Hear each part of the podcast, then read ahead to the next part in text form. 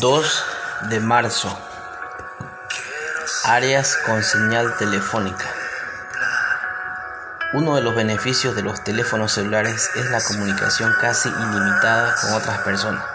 Por eso, muchos hablan por teléfono o envían mensajes de texto mientras conducen, lo que genera accidentes automovilísticos terribles.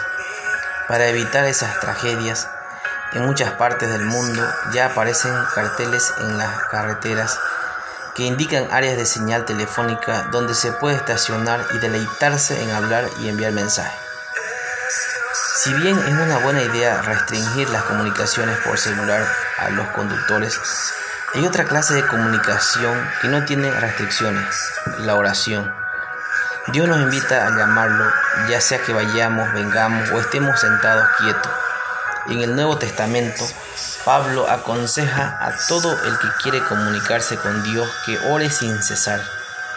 Primera Tesalonicenses 5:17.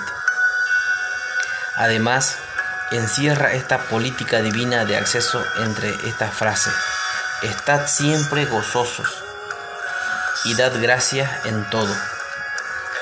Dios está disponible para clamores inmediatos o para una conversación larga.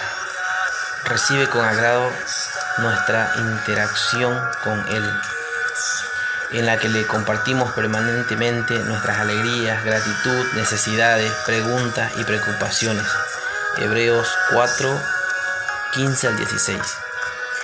La conexión al trono de Dios está siempre disponible. Estamos en un área permanente de señal de oración. Señor, te necesito hoy.